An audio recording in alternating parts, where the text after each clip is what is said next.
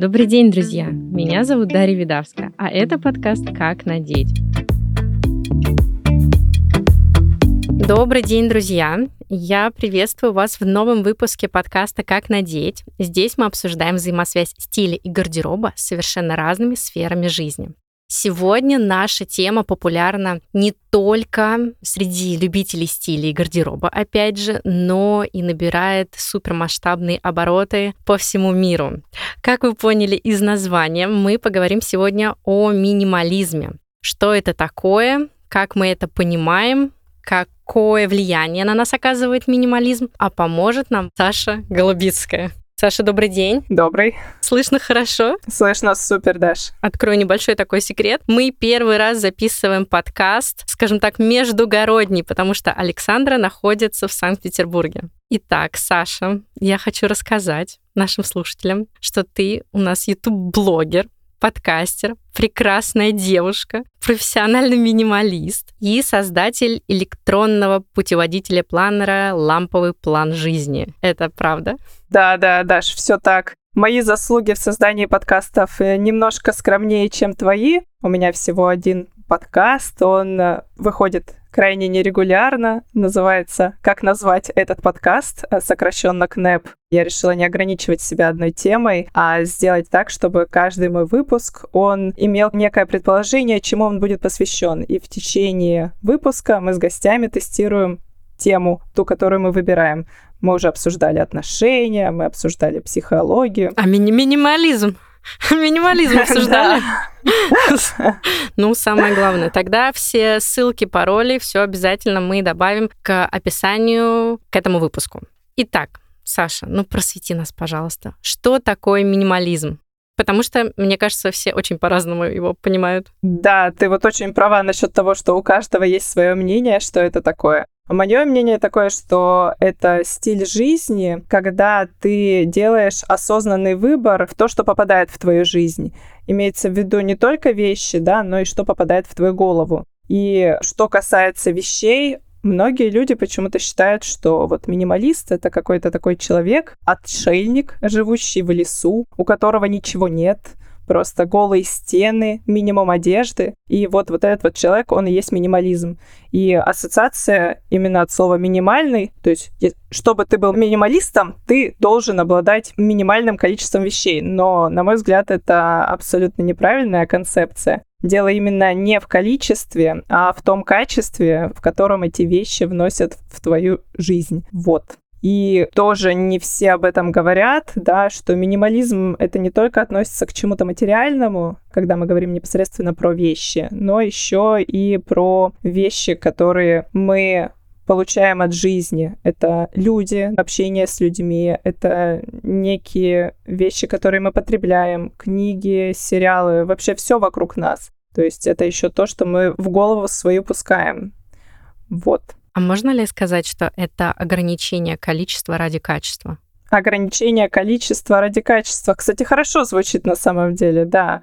То есть минимализм, в моем понимании, это некий стиль жизни, который ведет к тому, что ты становишься более счастливым. И как раз более счастливым ты становишься именно за счет того, что ты начинаешь в своей жизни иметь только то, что действительно имеет для тебя значение. И ты действительно можешь наслаждаться этими вещами в полной мере, чем когда у тебя был бы какой-то огромный выбор всего, и все это ну, сложно в большом количестве вещей находить что-то удивительное и классное. Да, когда переизбыток. Ну да, мы сейчас углубимся в тему гардероба, но если глобально вот такой общемировой тренд существует, он набирает популярность, и как ты думаешь, что мотивирует людей углубиться в эту концепцию? То есть, ну, понятно, что мы тут уже успели поговорить о количестве, о качестве, но должно же быть что-то еще в этом во всем, какая-то сверхидея. Так, если я правильно понимаю вопрос, почему люди выбирают минимализм касательно гардероба, да? То есть в тренд... Ну, ну можно, можно и про гардероб, и вообще о жизни. Вот а у тебя есть какие-то такие серьезные доводы? Вывод номер один. Может быть, ты слышала такое выражение усталость от принятия решений. Слышала? Ой, у меня аж прям мурашки пошли по телу, да, да. Но я не углублялась, но сейчас это откликается. Да, о чем идет речь? Речь идет о том, что у нас очень много выбора. Выбор одежды, выбор в ресторане. Приходим в ресторан, открываем меню, смотрим просто бесконечное количество выбора. И возникает некая проблема. Кажется, что здорово, много выбора. Я сейчас возьму и сделаю правильный выбор, выберу самое лучшее. Но именно большое количество вариантов, оно начинает э, вызывать огромную тревожность, потому что кажется, что ой, а вдруг вот это вкуснее, а вдруг вот это лучше. То есть возникают сомнения, а правильно ли я делаю выбор. Это один момент. Когда мы заходим на сайт для покупки каких-то товаров, интернет-магазин. Тоже, я не знаю, было ли у тебя такое, когда ты проводила там очень много времени, пытаясь что-то выбрать, потому что выбора так много. И у меня лично от таких ситуаций возникает большая усталость. Я теряю на этом кучу энергии, потому что оказывается, чтобы принимать какие-то решения, даже такие маленькие, например, выбрать еду в ресторане или выбрать в интернет-магазине какие-то подарки близким на Новый год, это так много энергии отнимает. И Поэтому мне и кажется, что люди начали больше стремиться к ограничению количества выборов в нашем мире, который наполнен просто огромным количеством вариантов всего. Переизбыток. Да. Ну, я хочу рассказать, что на нашем телеграм-канале «Формула стиля» почему такое название? Потому что в какой-то прекрасный момент я поняла, что как раз моя любовь к минимализму не может пройти мимо моей любви к гардеробу, и я стала работать с концепцией концепции формульного гардероба, а это как раз про то, что мы четко знаем, что нам нужно, и как это между собой сочетать, и при реально минимальном количестве вещей мы можем создать максимальное количество образов.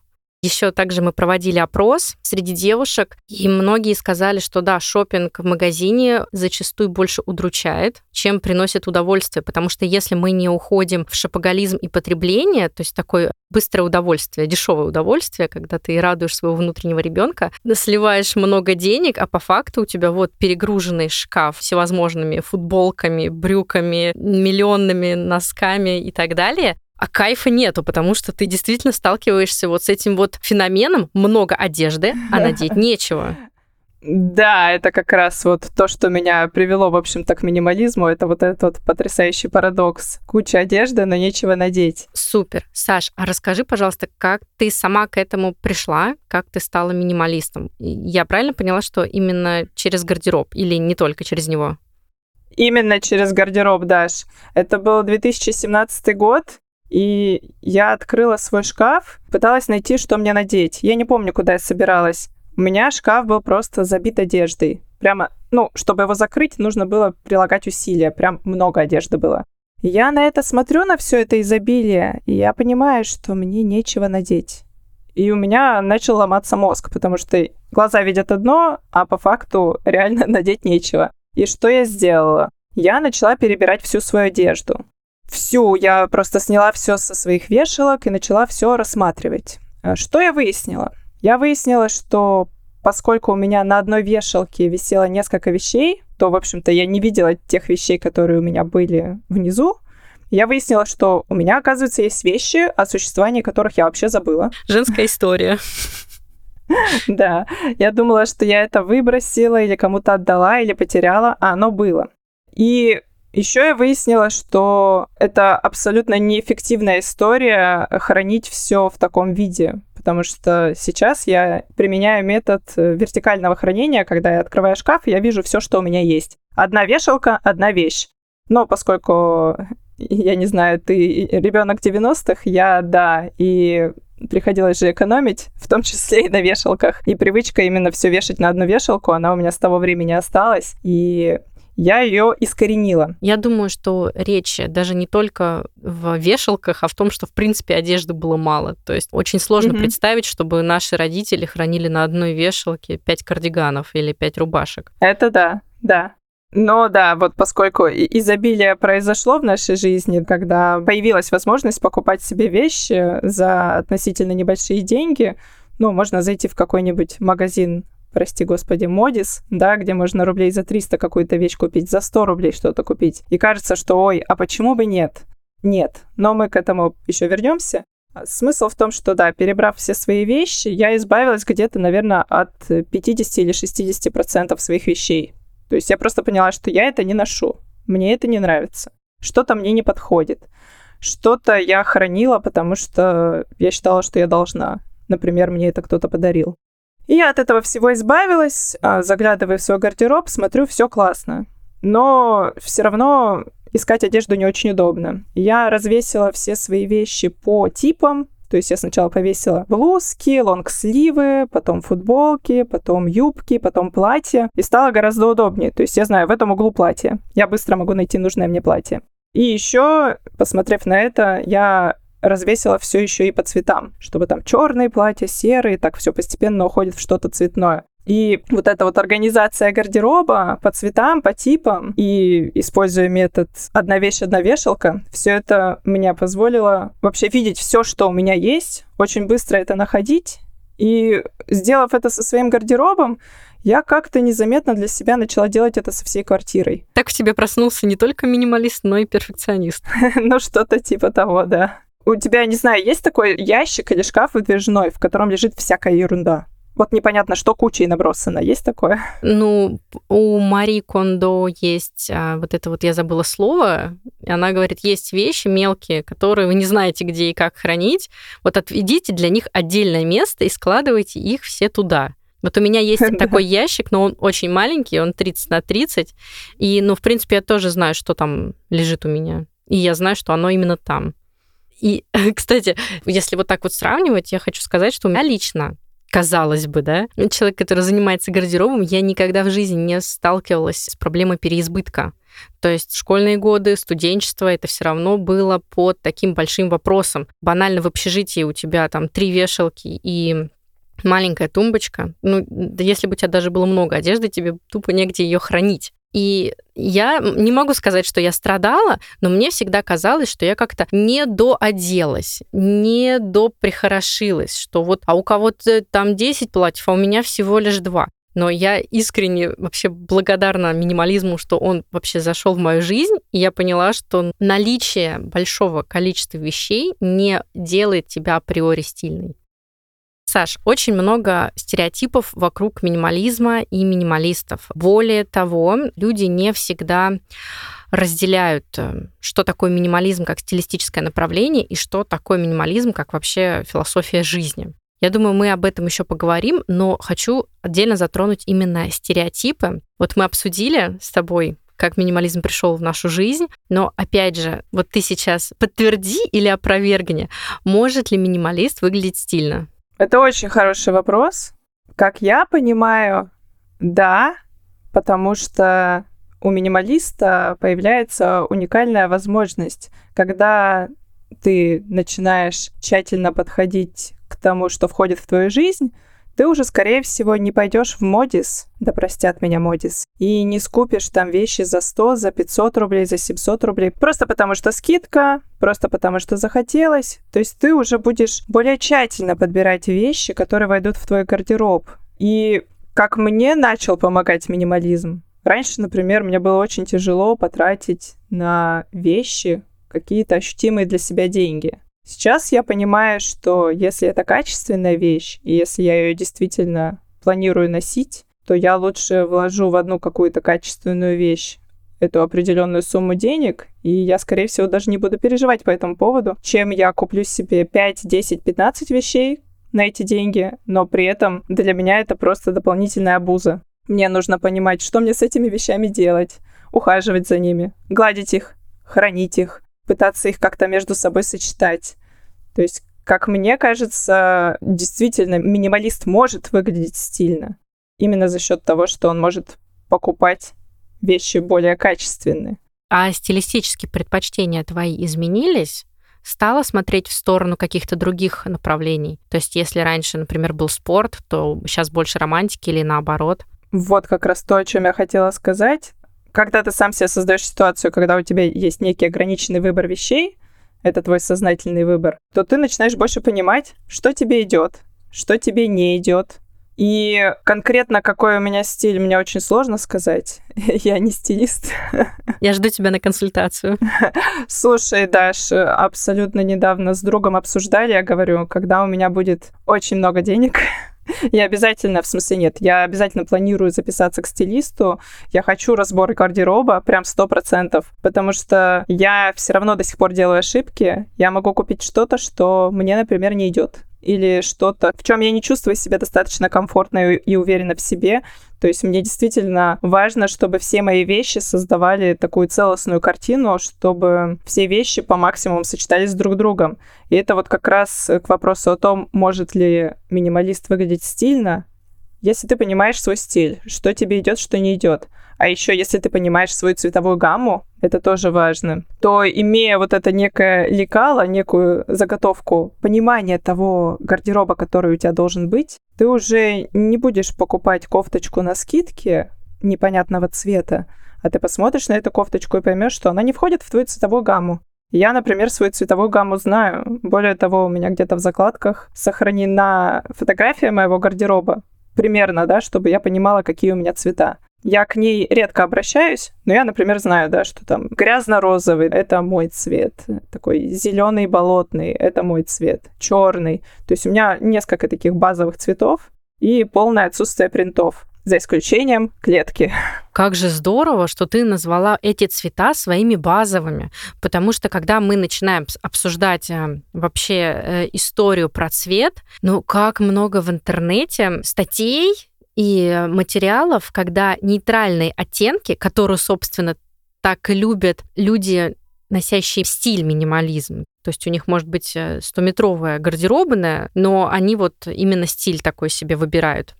Не количество одежды, а их визуал, как они выглядят, как они сидят. И вот там как раз, ну, довольно-таки ограниченная палитра цветов, и это нейтральные оттенки. Серый, бежевый, белый, черный. Их гамма больше-меньше насыщенность. И я говорю, девушки, базовые оттенки у всех свои, они разные. Ну, понимаете, что ну, кто-то романтичная натура и будет носить розовые платья, например, там, да, или юбки, или вообще уходить в такую теплую палитру. А кто-то такой гранж girl, и вообще это совершенно другая история.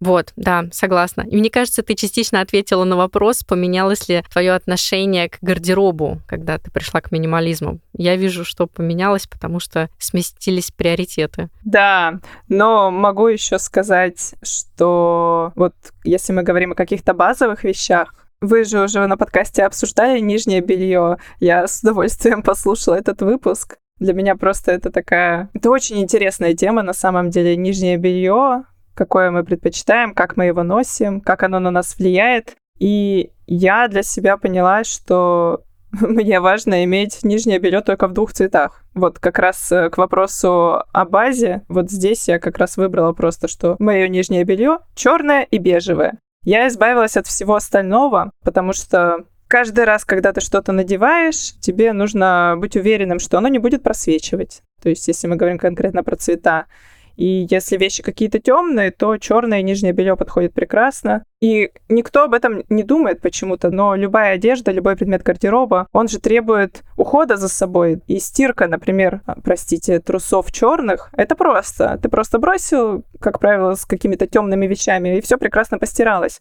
Но бежевое белье, бежевые трусы бросить со всей остальной одеждой, они превратятся в серые. И раньше я так и делала, я просто стирала все подряд, и у меня было большое количество каких-то непонятных, невзрачных серых трусов. И казалось бы, да. у нас продолжение подкаста о нижнем белье получается у нас. Да. Э, кстати, как э, начинающий, э, когда я только входила в тему гардероба, опять же, я поняла, что очень важно все-таки научиться работать с цветами, с такими самыми грамотными сочетаниями, понять, что есть цвета хроматы, как их с собой можно между собой сочетать, как их можно сочетать с яркими и приглушенными оттенками. И, наверное, когда я только пришла, опять же, в тему гардероба, мой гардероб стал еще более минималистичный, просто потому что я училась и познавала самые азы. Вот у меня синий деним, вот у меня только эти джинсы, и сейчас я буду учиться носить их с нейтральными оттенками. Так, теперь я добавляю свой базовый хаки, потому что это цвет, который мне идеально подходит, он мой любимый. Я это приняла и с удовольствием ношу. И вот, ну, слушай, прошло уже, не знаю, лет 5-6, наверное, с тех пор, как я ушла в, с головой во все это. И, наверное, последний год я поняла, что при всей любви к ограничению, которое меня спасает и мне помогает, опять же, экономить время и вот не делать это тот самый решающий выбор, о котором ты говорил, да, который забирает у нас силу, энергию. Я поняла, что нет, я хочу, я хочу больше оригинальности, я готова экспериментировать.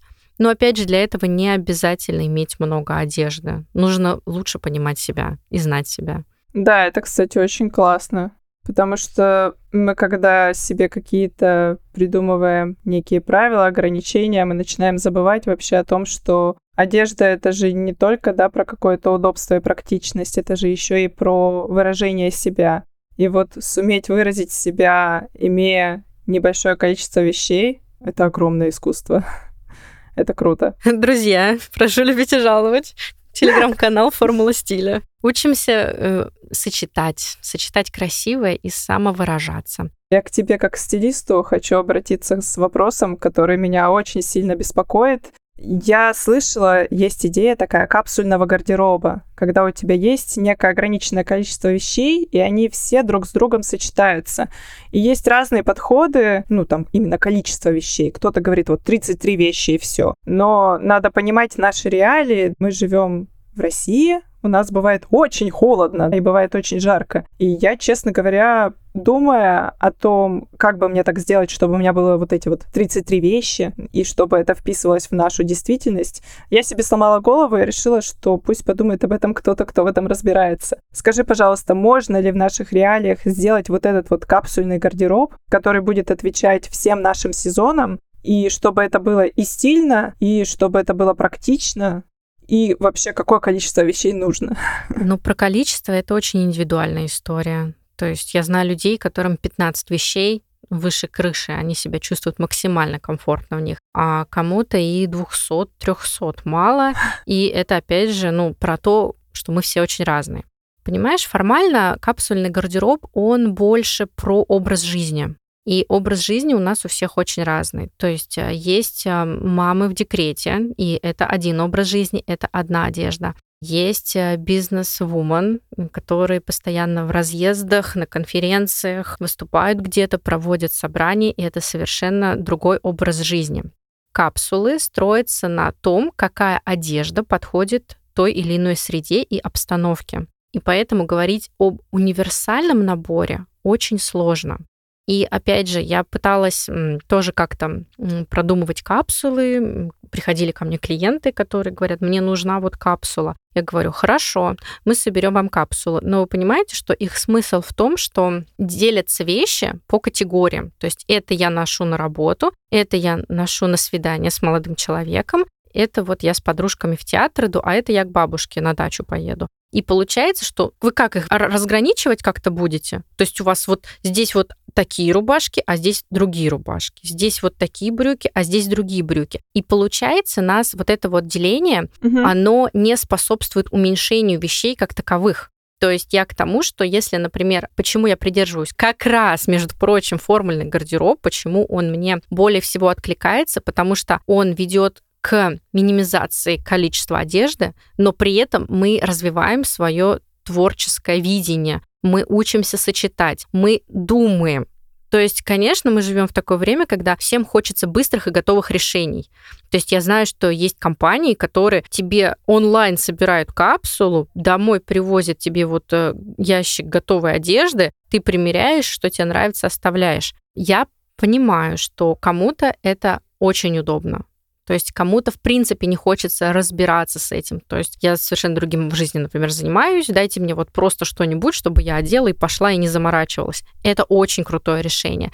Но если мы говорим, что хочется развивать свой вкус, хочется лучше знать, понимать себя, разбираться с фасонами. Кому-то идет оверсайз футболка, mm-hmm. на ком-то она будет смотреться, ну, мягко говоря, не очень кому-то нравятся шпильки и высокий каблук, и он подходит по образу жизни, этот каблук. А кому-то нужны грубые ботинки, потому что он вообще там за городом живет, но это не мешает ему быть стильным, между прочим.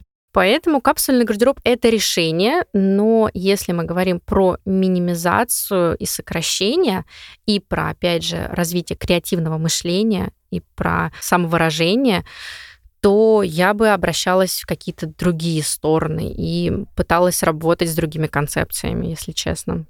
Окей, все, спасибо. А то я просто как минималист в эту идею цепилась, что вот кто-то мне что-то придумает, и будет у меня 33 вещи, может быть, 44, и я вот буду их круглый год носить и ни о чем не буду париться.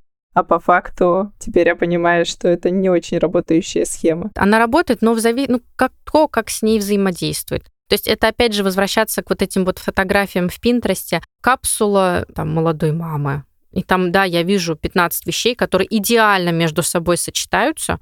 Ну, вопрос, я что, не могу это в другие места куда-то надеть? Угу. Ну, вот такая вот история.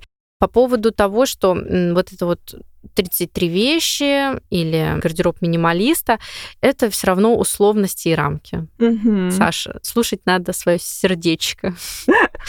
Нужно стремиться к тому, что идеально будет именно для тебя. Да, мне эта идея очень близка, потому что ограничения ограничениями, но действительно наслаждаться жизнью и радоваться ей в полной мере. Это круто. И я считаю, что получать удовольствие нужно вообще по максимуму, потому что что нам еще делать в этой жизни, правда? И как раз вещи, умение создать себе какой-то образ, да, который тебе настроение поднимет в первую очередь. Для меня это прям одна из очень важных вещей, потому что настроение Бывает плохое, мы, бывает, смотрим по сторонам, просыпаемся с утра, и все плохо. А все может быть не так плохо. Мы можем себе делать какие-то некие маленькие приятности, и как раз вот образ и стиль — это одна из таких вещей. И ограничивать себя какими-то вот этими 33 вещи. Я каждый раз, как вижу это в Пинтересте, у меня вот сердечко вообще не ёкает, не знаю. Оно все такое одинаковое, простое. Да. Хочется реальное разнообразие. Вот как раз про что ты и говорила. Добавить какой-то индивидуальности, яркости. Это здорово. Согласна ли ты с тем, что не все люди разделяют стиль минимализм и минимализм как концепцию, что это вообще про разное? Имеется в виду, что концепция неких выборов в твоей жизни. Да, да. Действительно так и есть. Я, когда начинаю на своем канале говорить на эту тему, что минимализм — это стиль жизни, это осознанный выбор того, что входит в вашу голову, не только вещи, мне начинают люди в комментариях писать, вообще-то это не минимализм, это эссенциализм. Реально, у, у кучи людей есть свое мнение. Может быть, им помог, есть некий автор Грег МакГеон, он написал книгу «Эссенциализм». И на мой взгляд, как раз то, о чем он пишет, он как раз пишет, в общем-то, о том, что нужно сосредоточиться на важном, на главном и убрать все остальное. То есть он просто взял вот эту вот идею минимализма по отношению к вещам материальным, и он это переложил на жизнь. И немножечко людям помешал, и теперь все, кто его книгу читал, называют эту вещь эссенциализмом. Почему бы и нет? Вот, я просто это называю минимализмом. И сколько людей, столько мнений. Жили спокойно, у нас тут еще один изм появился. Ну да, и мне вот тоже, например, иногда пишут, что, ну, ваш минимализм, он подходит не всем. Я говорю, давайте четко разделять а, минимализм как стиль. Это определенная цветовая палитра, это определенные фасоны, это определенные сочетания, и это больше именно про лаконичность кроя. Тогда как минимализм вообще как концепция в твоем гардеробе, это не про фасон, это не про цвет, это именно про количество и умение между собой все это комбинировать. То есть, ну, опять же, все индивидуально. То есть есть девочки, которые говорят, ну, я так люблю юбки, зачем мне брюки? Я говорю, так без проблем, откажись от брюк. Пусть у тебя будет не три юбки трое брюк, а шесть юбок, и все будут счастливы. Самое главное, что будешь счастлива ты. Саш, вопрос такой. Кому не подходит минимализм? Ох. Ну, не бывает же все так идеально. А то мы сейчас такие распишем с тобой, как это все прекрасно, а нам потом еще прилетит. Честно говоря, я уверена, что подходит-то он по факту всем, поскольку я вижу такие положительные вещи, которые он несет. Но если прям так подумать, реально же все подходит, это же так здорово. Но да, наверное, не подходит тем, кто прям любит большое-большое разнообразие в жизни. Ну, например, много лет назад с подругой разговаривали, и она говорит, вот сумку себе купила. Я говорю, «А кожа натуральная? Она говорит, не-не, кожзам. Я говорю, зачем ты ее купила? Это же кожзам она же из махаратица вся буквально, ну, имеется в виду не качественная, да, кожзам, некая эко-кожа, которая прослужит годами качественная, а такой из Модиса. А, она говорит, слушай, так э, и хорошо, из махратицы я себе новую куплю. Я люблю разнообразие. Я вот вообще, мне это не интересно, когда ты покупаешь одну вещь, она у тебя несколько лет, и ты уже не знаешь, куда ее деть когда уже она испортится, чтобы ее заменить. Поэтому сейчас, вспоминая эту историю, я понимаю, что действительно есть люди, которые стремятся к некому разнообразию. Им реально классно и здорово, что у них есть большое количество вариантов. И в плане одежды, да, что они могут очень часто ее менять и без всяких сожалений. Испортилась, порвалась, закаталась. Ой, все равно я пойду себе что-нибудь новенькое куплю. А меня лично такое очень сильно ну как, ну расстраивает это плохо звучит, но скорее всего выматывает, Выбивает из да. меня выбивает из колеи, когда вещь, которую мне нужно, ну я же не могу выкинуть, ты что, у меня теперь переработка такая, переработка другая, благотворительность или что-то еще. Угу. И это такая история всегда. Да, то есть э, мы же в ответственность за те вещи, которые мы имеем. Мы имеем некую ответственность за окружающую среду тоже. Это как раз к вопросу о том, почему минимализм начал набирать обороты. Это потому что сейчас быть экологичным — это довольно модно, и те люди, у которых меньше вещей, они более осознанно относятся к тому, что они имеют, и они осознанно относятся к тому, от чего они хотят избавиться. То есть вот как раз ты говоришь, да, вещь испортилась, что нужно с ней сделать? Не просто же выбросить мусорку, правильно? Ты либо сдаешь ее в переработку, если ее носить нельзя. Если эта вещь качественная, можно кому-нибудь из своих знакомых друзей предложить, отдать. Почему нет? Я так делала. Прям целый чемодан могла привезти. Либо, опять же, в больших городах, как Москва и Питер, есть куча разных контейнеров. Да, в принципе, по стране все равно есть благотворительные организации, которые принимают вещи. Это приюты, детские дома. Туда тоже можно вещи в хорошем виде просто отнести Поэтому, да, вот как раз к вопросу о том, что да, здорово, вещь испортилась, я сейчас пойду и побегу покупать новую. Для меня это не здорово, потому что мне нужно пристроить вещь, которая испортилась.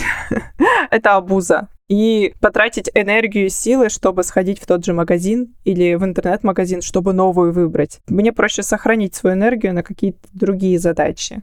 Но если людям не жалко так тратить свое время и свою энергию, наверное, да, наверное, вот им как раз минимализм не подходит, потому что они готовы этот свой энергетический ресурс тратить на все эти вещи.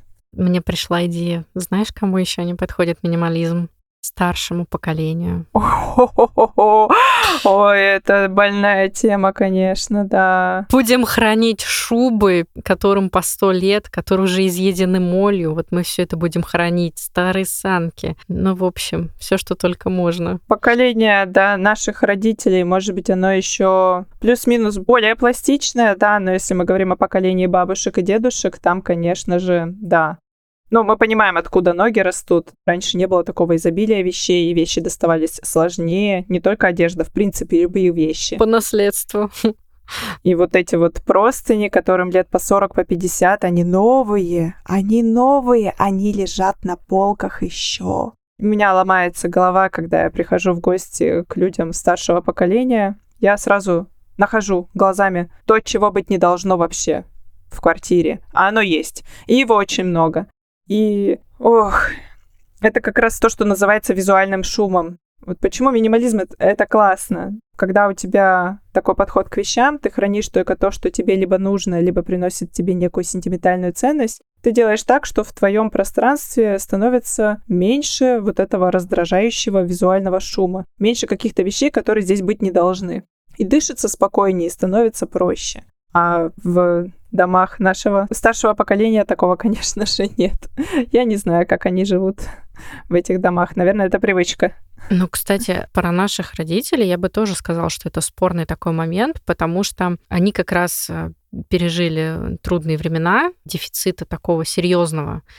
И сейчас, когда появилась возможность покупать, они, мне кажется, многим немного, как это сказать культурно, их очень сильно вдохновляет покупать и приобретать, просто потому что они дорвались до этого. Это да. Не хочу в абсолют вводить, конечно, все люди по-разному воспринимают, ну, вот это вот, как в детстве стояли на рынке на картонке, ну, просто помери, просто помери. А сейчас... О, господи. А, да, а сейчас вон приходишь в любой торговый центр или на той же Ламоде, вот ну, тут у меня свекровь, она угу. обожает покупать э, своим внукам одежду и причем ну, в большом количестве. Татьяна Сергеевна, если вы меня слушаете, пожалуйста, не обижайтесь, когда я прошу, не приносить им ничего, потому что им всего хватает в достатке. Даша, если мы говорим как раз про тему, кому не подходит минимализм, спасибо, что напомнила. Как я знаю, у тебя есть трое маленьких детей, и часто мне на канале пишут, Ой, да этот ваш минимализм, да посмотрела бы я на тебя, если бы у тебя были маленькие дети. Как бы ты бы с минимализмом со своим? Никакого минимализма нет, если у тебя есть дети. Вот как ты? Ты согласна? Вообще можно ли быть минималистом, имея детей? Скажи, пожалуйста. Спасибо за вопрос, Саш. Э, я хочу сказать, что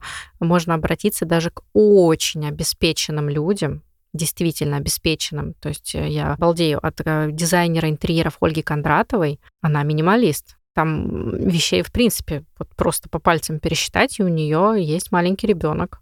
И многое подчеркнула у нее. И, ну, что знаю, ну, у меня трое детей, давайте будем честны. Больше трех колготок за глаза на каждого, это уже их 9 штук. Просто я каждый день включаю стиральную машинку. Одни вещи стираются, в других они ходят. Потом другие вещи также. Плюс какая-нибудь такая серьезная одежда, типа зимних комбинезонов, передаются по наследству. Причем я один раз спросила у подруги, тебе не кажется зашкваром, что у меня третий ребенок ходит в зимнем комбинезоне от первого? Она говорит, нет, зашквар это считать, что должно быть и может быть как-то иначе. Вот. Ну да, да. А насчет игрушек меня эта тема вот беспокоит. У меня пока нет еще детей, но, естественно, уже придумала, что они будут. И я как представлю, что они там раскидают свои игрушки, какие-нибудь колпачки, крышечки от бутылок, все, что они найдут, это же для них игрушка. У меня начинается паническая атака легкая. Как, как у вас с этим? Тоже все зависит от э, твоего взгляда на жизнь. Тот же самый психолог Дарья Гинзбург, очень известная среди мамочек, она тоже говорит, ребят, у вас дети не ценят игрушки, потому что их слишком много, они их воспринимают как визуальный шум. Mm-hmm. Оставьте вот пять игрушек, и ребенок будет счастлив, потому что он будет ими играть, он не будет будет их воспринимать как помеху на полу, чтобы дойти до кухни. И точно так же у нас. У нас два стеллажа небольших, угу. то есть ну, и киевский, и книжный. Все. А в плане подарков, потому что часто друзья, знакомые приносят эти игрушки, какие-то книжки абсолютно ненужные, просто куча всего в ваш дом. Как, как вы поступаете? Все принимаете? Иногда я прям пишу заранее, подарков не надо. Спасибо большое.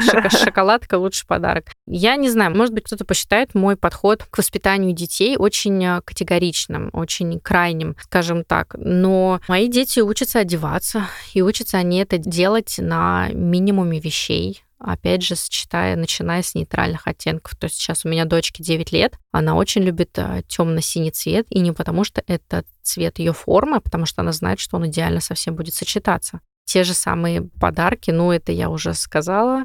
И книжек у нас больше, чем всего остального в квартире. Но это, знаешь, как я вот смотрела твои видео на Ютубе по поводу книжек. Просто я очень люблю сама книги, я поняла, что в этом вопросе я не готова быть минималистом. То есть, когда я поняла, что я каждый день выношу по коробке книжек, книжек, которые я, кстати, люблю, я поняла, что это против меня, и я так не хочу. Мне это претит, и поэтому с книжками, конечно, все обстоит иначе, но у нас тоже все стоит по порядку, красиво расставлено на своих местах. Ну да, как раз это один из главных мифов минимализма, что вот если ты минималист, значит вот у тебя всего должно быть мало. Как это так у тебя там 100 миллионов книг? Нет, ты тогда не минималист. Но тут, может быть, мы самого главного, да, не сказали, что минимализм, он про то, что ты можешь иметь вот реально 100 книг, но если каждая из них вносит смысл в твою жизнь, если каждая из них тебе дорога, то есть ты видишь ее ценность, ты понимаешь, что она тебе нужна, важна, то ты ее хранишь, и ты спокойно можешь называть себя минималистом, потому что ты осознанно выбрала вот эти 100 книг. и они тебе все нужны. Ну, я скажу так, у нас трехкомнатная квартира, и абсолютно везде белые стены полностью от и до белой стены. И когда к нам приходят те или иные люди там что-то чинить, помогать, доделывать ремонт, они говорят, как, подождите, у вас же трое детей, белые стены. Вы как вы доделывать, что ли, что-то будете? Я такая, нет, у нас белые стены. И когда тоже гости приходят и говорят, ну они же сейчас там все разрисуют. Я говорю, ну он нарисовал, я краску взяла, замазала. Я бы смогла так с обоими поступить? Навряд ли. Ну и плюс отсутствие визуального шума.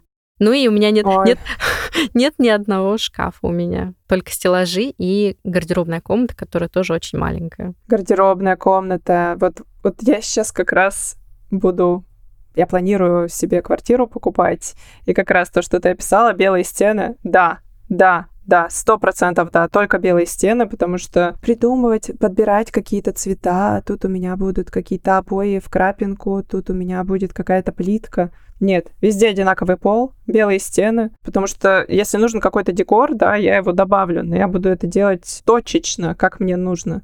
Вот у меня сейчас на стене, например, висит картина. Ее нарисовал мой племянник. Там летучая мышь. Она висит на дереве вниз головой. И мне она нравится. Я считаю, что это просто идеальная картина. И я ее с собой заберу. У меня больше картин не будет. Мне кажется, вот это шедевр, который я хочу видеть в каждом своем жилье. И все но там обои в крапинку, вот... Э, ну, нет. Саш, ну люди же разные все. Ну, ну, застращаем, застращаем сейчас людей. Ну, гардеробная, э, это же так здорово тоже. Не какой-то шкаф, а просто чтобы все было в одном месте аккуратно разложено. Ну, подожди, подожди, про аккуратность я ничего не говорила. Кости у меня только два года, ты что? Он сам пытается одеваться, это, конечно, то еще веселье. Саш, спасибо. Давай перейдем тогда уже к таким формальностям. Ну, не то чтобы формальностям, но я думаю, эта информация будет очень полезна всем, кого мы смогли заинтересовать какие книги и фильмы ты можешь порекомендовать нашим слушателям для ознакомления и погружения в эту тему? Книги, ну, конечно же, это книга Мари Кондо «Магия уборки». Это очень маленькая книга. Она рассказывает про то, как вообще подходить к уборке, что уборка, оказывается, это не какая-то абуза, это не какая-то такая сложная, нудная, ужасная вещь. Это что-то, что может действительно приносить радость и Мари как раз рассказывает о том, как делать тот самый деклаттеринг. Вот это знаменитое слово в интернете, которое кто-то пишет иногда, и взрослые люди в комментариях э, пишут, что они, что это вы пишете иностранные слова, мы вообще не понимаем, о чем идет речь. Деклаттеринг, расхламление. Мари Кондо рассказывает, как избавляться от вещей. Она рассказывает там как раз два важных принципа. Принцип номер один. Те вещи, которые у тебя должны быть, они тебе должны быть либо нужны, ты ими пользуешься, либо они должны приносить тебе сентиментальную ценность. Не обязательно тебе нужна вот эта картина, или мне нужна эта картина, которая у меня висит, я ей не пользуюсь, но она приносит мне сентиментальную ценность, я буду ее хранить, потому что я от нее в экстазе. И избавляясь от вещей, ты берешь каждую вещь в свои руки, как пишет Мари, и думаешь, приносит она тебе радость или нет. Очень странный вопрос, когда ты берешь, не знаю, бутылочку средства для мытья посуды и думаешь, приносит она мне радость или нет. Но имеется в виду, что я ей пользуюсь. А, Саш, ну я прошу прощения, если ты меня простишь, если я попробую не то чтобы поспорить с тобой, но оспорить, не оспорить значение этой книги, но мне кажется, она больше ну, хотя да, она про минимализм, но она еще очень много про то, как куда класть, как куда что упаковывать. Вот э, именно про хранение. Она действительно про хранение, это факт. То есть она дает такой очень хороший, понятный инструментарий, как вещи хранить. Как раз она рассказывает про методы вертикального хранения, да, как сворачивать вещи. Можно найти в интернете схемы, видео, как правильно сворачивать вещи для их оптимального хранения, чтобы вы могли видеть все, что у вас есть в гардеробе. Это факт. С одной стороны, да, с другой стороны, тоже эта книга учит тому, что как раз такой осознанный подход к вещам, он дает вам возможность больше наслаждаться жизнью. Я вот это так для себя понимаю. То есть, когда меньше вот этого визуального шума, меньше каких-то дел, связанных с вещами, У вас нет никаких лишних вещей. Вам не надо думать, что у вас на полке стоит какая-нибудь статуэтка Будды, которая вам вообще не нравится. Ну, не нравится. Но вам же ее подруга подарила. Поэтому нужно ее хранить, а то же она обидится, что я ее выброшу.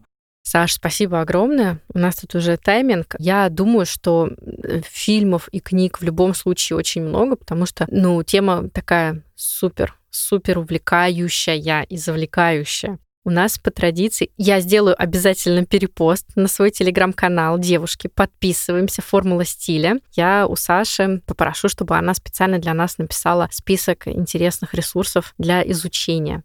Саш, у нас по традиции такой вопрос. Как ты понимаешь стиль?